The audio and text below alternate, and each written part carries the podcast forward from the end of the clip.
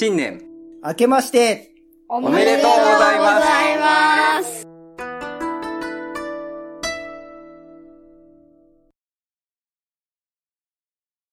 忙しいあなたに、心のパーキング。元バラエティラジ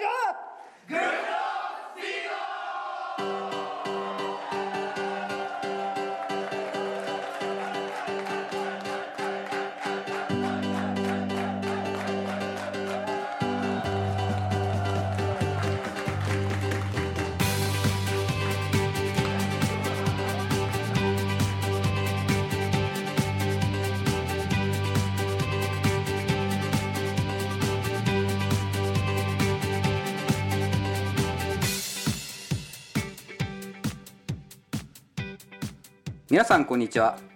届いたメールを正確に読もうとするあまり、いつまで経ってもたどたどたどたどしいスカイ人です。噛んだな。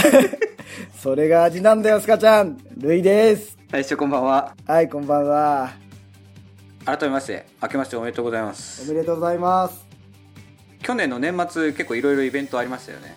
はい。まあ、スカちゃんも遠くからありがとうございますと、あと来てくれた皆様、ありがとうございます。あ、その前にウェブ忘年会がありますね。そうだ、聞いてくださった皆様と、あと、一緒にやってくれた楽園会のゆくさん、けいさん、ありがとうございます。仕切っていただいたラットさん、ようこさん、ありがとうございます。まあその後は僕からの大きなイベントがまた一つあってそれがあのタイバイクさんと合同のトークイベント我々がこう演者としてトークイベントに出るっていう機会がまさかこんな早く来ると思わなかったですねそうだね。多分、もう何か、いやね、あの、改めて、やっぱ本番に弱いっていうか、ああいやでも市長はいつも通りだったと思うんですけどねいつも通りグダグダだった。なんか。で、ここ40回、41回の配信を聞いても、多分今まで自分でカットしてたから、こう同じこと言ってるとこはこう1回に短くしてたんだけど、ループして、まとまってないなとダメだなと思いながら、ちょっとそれは今後気をつけたいなとは思うんです。まあでもそんなことじゃないんだ。ありがとうございます。あと、ラットさんが今、イズスカの話についてはすごく綺麗にまとめてくださったので配信してくださると思うのでぜひ聞いてくださいまあ新年明けたということで。去年の抱負を覚えてますスカちゃん僕は確か、まあ、サーキットに行くっていうのとあのレンタルバイクを3台はレンタルするって言ってた気がします。確か。俺もライセンス取って走るって言ってたのよ。はい。おっしゃってたと思いますね確か。新年の最初には。ただまあ実行できませんでした。俺はちょっとね資金繰りが急激にあと仕事を中心としたそのなんか日程云々が全然予定通りいかなかったんで今年もちょっとそれは難しそうな状況が続いてるんで厳しいかなと思っております。かちゃんでもあれだよね。3台はなくとも借りてはいたよね。あそうですね。ハーレーを1台借りれてましたね。はい。本当は年末借りるチャンスあったんですけどちょっと天気が悪くなりすぎちゃってそれで諦めてしまいましたね。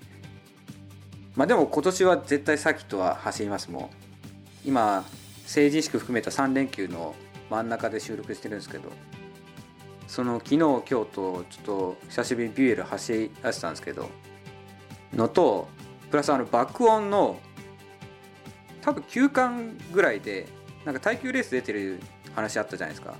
あったね。読んだよ。あの漫画の方ですね。はい。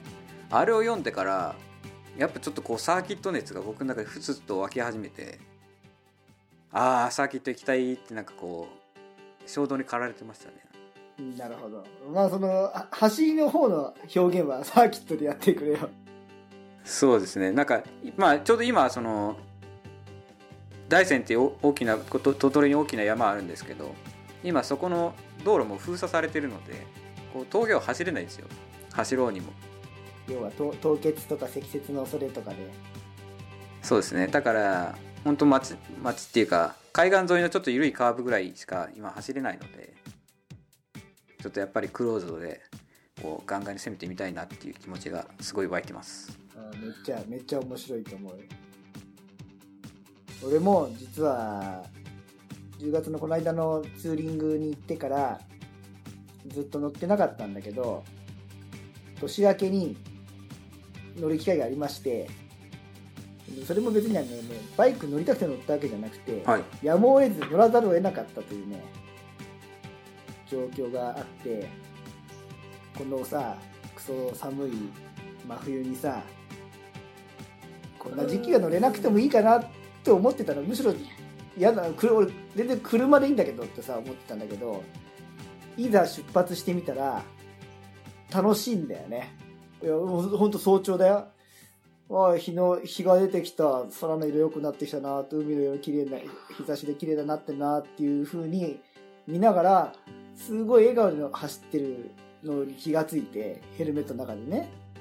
まあそれにはあのほらヒートベストのおかげで寒くないっていうのもあるんだけどあの最後家に帰る直前にスイッチ切ったら寒くって辛かったから全然楽しくないやと思ったら 寒くないんだったら全然冬でも楽しいしあのあやっぱりこの心の燃料として俺は欲してたんだなって必要なんだなって思った。いやすごいよバイクのこの気もハートに対する力は。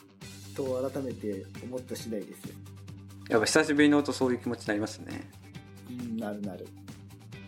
ただ昔さ時間が自由になる頃はもっと遠出したいな長旅行きたいなとかこう何ヶ月とか半年っていう風にもっとバイク乗って遠くに行きたいなって気持ちがあったんだけど今じゃあそういう状況になったとしてもじゃあ2ヶ月ツーリングに行っていいよとか半年自由に使っていいよってなった時にじゃあ2ヶ月とか半年行くかって言われたらやっぱり行かないと思うのよ。独身時代だったらおなんだこのチャンスはってなったかもしれないけど今だったらやっぱりまだ小さい年齢のこの子供と一緒にいる時間に使いたいなと思っちゃうから2ヶ月や半年とかもしくは1年っていう時間を与えられても俺行かないと思うの行き行きたくないんだ。びっくりしたことに。ただ日帰りでとか朝だけとかその時間はやっぱり必要だって本当にその年明けに乗ってから乗って思った。やっぱりね心のバランス取るっていうかリセットに必要なんだよ。でも俺遠出じゃなくても近くでもいいやって。あちこち行けた時には後輩とかにツーリング行くんですよって言ってどこ行くのって言われてほら伊豆ですって言ってまた伊豆かよってもう散々行き尽くしたからいや伊豆は飽きたなっていう風に思ってた話を前にちょっとしたんだけどこの番組でも今なんか別に伊豆行くのはめちゃくちゃ楽しいしあと今回本当あの家の近所走ってきただけなんだ23時間かな。でも近所走るだけですら心はリフレッシュされてるのが分かったからあ昔の俺は分かんなかった。その近所でも楽しく乗れるとかいつもの場所でもなんだろう走りのためじゃなくて自分の精神的な中身のために必要なんだなもしくはそれで効果があるんだなっていうのはすごい体験してきたところです。だ今の俺には遠くに行くツーリングは必要なくて日帰りや1泊ぐらいもしくは半日のツーリングでも十分意味があるものだしそれですら楽しめるなっていう。なるほど。まあ話まとまってないんだけど相変わらず腰の初めからさ。まあでも言わんとすることはよくわかります。だからその状況によって必要とするバイクのねあの関わり方遊び方は変わるけど今は半日のツーリング早朝ツーリングだけでも俺は心が救われてるよ。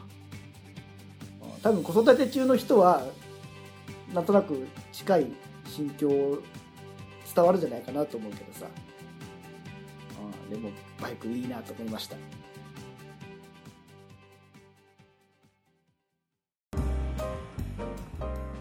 さてもさても。う人間の人よは合点のいかぬはもとよりのこと。運の悪いものは風呂より遺伝としてきな何これ？風呂より遺伝として木を詰め割りて死ぬぬものあり。それと比べて私などは運が強く何ほど死ぬる場に出ても死なれず大体さ風呂に出てから木を詰めて死ぬってあるの？昔のお風呂って。確かあの五右衛門風呂？いや違うわ。なんかテレビドラマで見たやつって木木だったよね。一体どこに木木を詰めなければならないの？この人おかしいんじゃない？えー、ちょっとなんで？でこれ書いてあるってことは風呂から出るときに木を詰めて詰めちゃった人がいるってこと？やだわ。あたいは詰めないようにしなくっちゃ。えっとそれで先読むわね。どこまで読んだかしら。えっと自分で死のうと思うてもまた生きねばならんことになり今にては日本第一の人物勝林太郎殿という人に弟子になり響かねて思いつくところを生徒いたしおり申し候。勝林太郎って誰？えー、なんかどっかで聞いたことあるわね。勝林太郎って勝林って誰？でも太郎ってよくある名前よね。あ分かったわこれ。勝林太郎じゃないのよ。勝林太郎なのよ。そうよそうよ。勝林太郎よ。え？勝林太郎？勝林太郎？わからないわ。乃木子歴史は詳しくないからわからない。今度野木らしさんにと木野さんに聞いてみるわね。勝林太郎さんが誰かえっとじゃあ続き読むわね。どこまで読んだかしら？えー、っとあここね。それゆえにあたい年40になる頃まではうちには帰らんようにいたし申すつもりにて兄さんにも相談いたし候ところこの頃は大きにご機嫌よろしくなりそのお許しがいで申し候国のため天下のため力を尽くしおり申し候どうぞ。御喜び願い上げ。かしこ。えかしこ？えこの人かしこなの？かしこさんなの？あたいは乃木子この手紙を書いた人はかしこ。あまだ続きがあったわ。えっと3月えっと読めない。完全に読めないわこれ。なんて読むのこれ。1から31までの間にこんな感じないわよ。ちょっと何よこれ。まあいいわ。おつ様。おつって誰よ？家族に宛てた手紙？おつって誰？だいたい家族におつっていう人いる？あたい、ひらおつよ。ありえないわ。あ、最後にまだ一行あったわ。お付き合いの人にも、ごくお心安き人には、ないないお店、かしこ。やっぱりこの人、かしこさんだわ。乃木子のライバルかしらかしこ？かしこさん？この人の名字何？あ、なんかね、坂本乙女宛てって書いてあるわ。ってことは、えっと、か、家族？えっと、え、じゃあ、坂本かしこさんだ。なんだ。坂本かしこさんよ、この人。なんだ。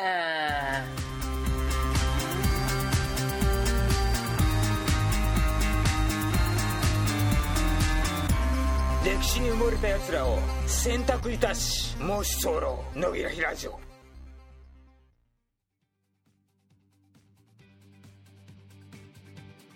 あとは、ふかちゃんが、新潟トークをしてる。あ野木らひラジオさんにそう。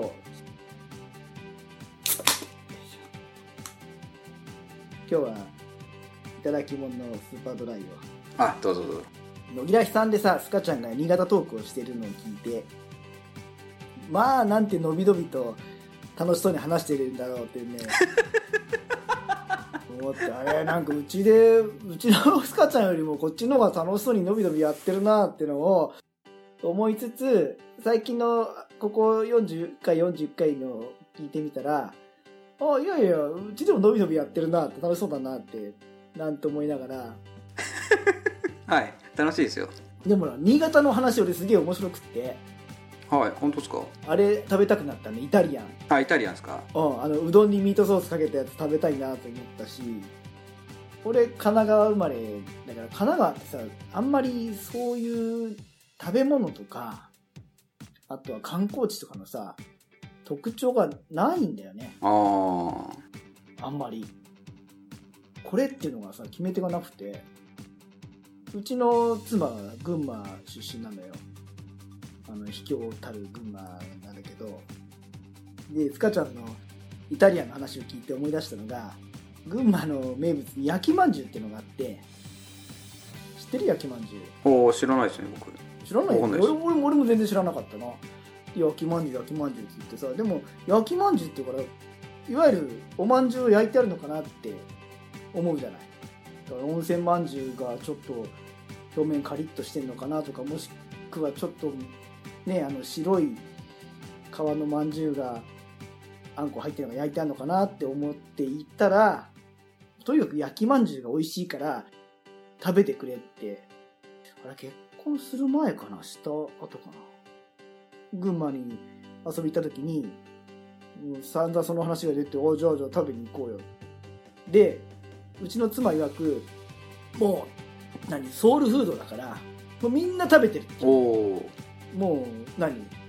月に何回も食べると。それこそイタリアンと同じような感じですよね。いやスカちゃんの言うイタリアンが 俺には感覚わかんないけどさどれぐらいなのか。あ あそうですね。でも他の人も多分同じ感じだと炒めしって思っちゃってると思うんですけど。あのそのうミートソースうどんがあの新潟ではどんだけポピュラーかわかんないけど俺はねもうなんかもう買い食いする？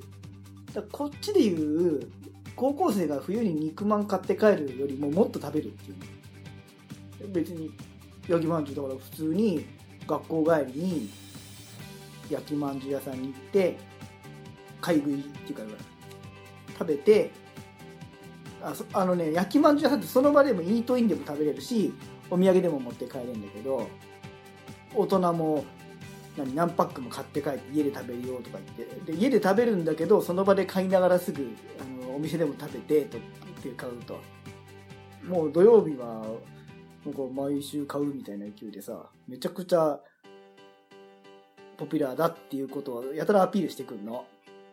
でもそもそも同じ関東に住んでて焼きまんじゅうとか聞いたことないしイメージ湧かないしさ。でもそんなそれちょっと話持ってるんじゃないのって言ったらそんなことないよって。その時車乗ってたんだけどだってあれだよあのー前走ってるバイクだってあれツーリングしてる帰りに焼きまんじゅう買って帰るよって言ってさ V2 マグナが走ってたのよなんかアメリカンが。へえって言ってああじゃああのみんなあれはねそこの人もあのあの高校生も焼きまんじゅうだねってそうだよとか言いながら。それはまあ冗談で言ってたんだけどさ。でその帰りがけにあの学生時代によく使ってて焼きまんじゅうや寄ってくから買ってこいよ食べてこいよって言われて「いいよ」って言ったらさお店駐車場止めたらでもまあ俺はそのすげえ話持って言われてると思ってたからちょっと茶化し気味にとかなんか話半分で聞いてたんだけどお店に入ってあの注文してもらって待ってたら本当に高校生が次から次から買いに来てもうこっちのコンビニで肉まん買うよりももっとハイペースな感じで売れてる印象？へえをあ本当に学生買ってくじゃんって。しかも食べてくしその場で。で、えー家族連れも車で来て、え3パック4パックって買ってくんだけど。でねその焼きまんじゅうってのは全然焼きまんじゅうじゃないんだよ。ね蒸しパン？スカちゃんの 蒸しパンの話でもなんかこれパッと見だとみたらし団子がちょっと焼いてあるみたいな感じに見えますけどね。そうそうそう。あのね白い蒸しパンを串に刺してあのででかいんだよ。そのだみたらし団子あじゃなくて。そうなんですか。でへえ何ぐらいかな？たこ焼きぐらいですか？もうちょっとでかい。いやもっとでかい。もっとでかい。あもっとでかいですね。えっと1.5リッターのペットボトルの直径ぐらい1個が。うん？え？ちょっとちょっと言い過言い過ぎぎかなですね多分。でも 500cc や3号缶のビールの缶よりは太い。直径がでかい。その白い丸い蒸しパンを3個ぐらい串に刺して焼いてあるの。で、それになんかその、そう、みたらし団子みたいなさ、味噌だれを、味噌だ、醤油、味噌だよな。そう、味噌だれがこう、甘甘い味噌だれがついてんのよ。あ合ってますかそれ？醤油じゃないですか？俺の感性ではもうどこにもその、まんじゅうの要素がないのよ。いや、これ、もうだって味噌蒸しパンじゃんみたいな感じなんだけど、食べた第一印象が。うんそうですね。なんか割れてる写真見ると確かにパンみたいな。うんはい。だって別にあんこも何も入ってないし。中がふわふわしてそうですね。ああそうなんですなんか店によって入ってるようなやつもありますね。あ本当？多分ね入ってんのはねそれちょっと何アリューだと思う。あー。あ一応黒み黒砂糖と水飴で甘くした味噌だれって書いてありますね。甘い味噌だれなんですね。はいはい。ああそうなんか甘い味噌だれだった。でうんでパン自体のあんま味がついてないんだよ。パンっていうかまんじゅうなんだけどもう俺の感性ではもうただの蒸しパンなんだけど。であれだよ。本当に次から次からみんな買っていくしあげくにこっちが帰ろうとしたらさっきの V2 マグナが買いに来るしさ。本当に買いに来たね。本当に。すごいですね。冗談で言ってたのよ。本当にだよと思ってさ。へっていう恐ろしいその焼きまんじゅうソウルフードの風習っていうのがあってあのスカちゃんの話を聞いて思い出したっていう話。ちなみにあんまりその本人には言えないんだけどあんまり思わないね。お俺は。俺は美味しいと思わないんだけどもう帰る。うん。まあうちの聞いてないから大あこれちょっとピピ入れときますピ 話の流れで分かると思大いますけど。丈夫だと思うんだけどうちのさ帰るたびに子供たちにもう洗脳ししてさなんか焼きまんじゅう食べたいよねって言って連れてってもうみんなに食べさせるのよだからもう子供たちは焼きまんじゅうイコール美味しいごちそうだと思わされて洗脳されちゃっててなんかもうどんどんどんどん群馬に染められていくのがちょっと俺は不満なんだけどさ。なるほど。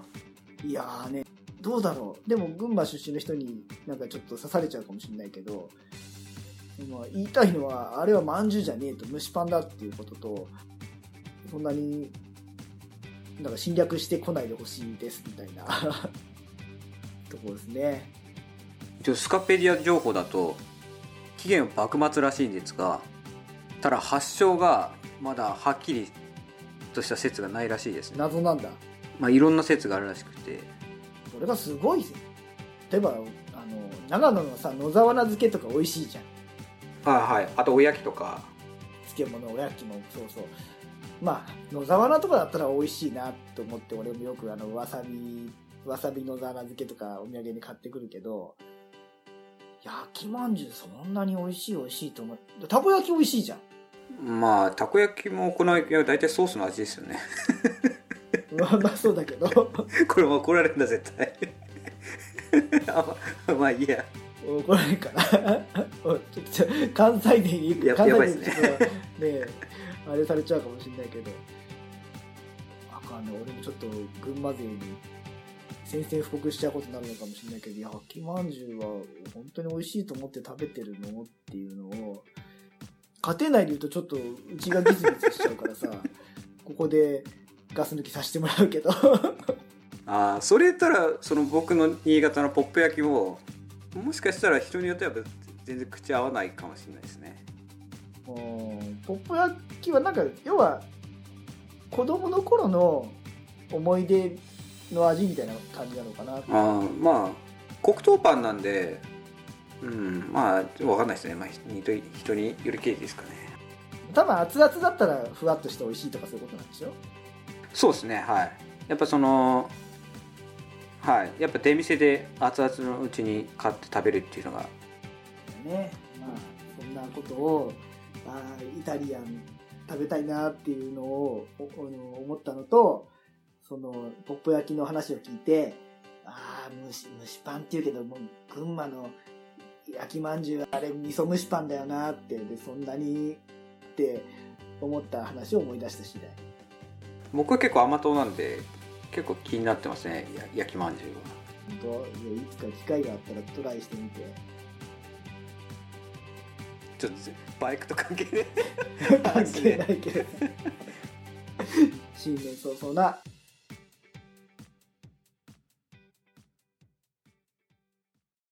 今回はここまで。次回に続けイエーイ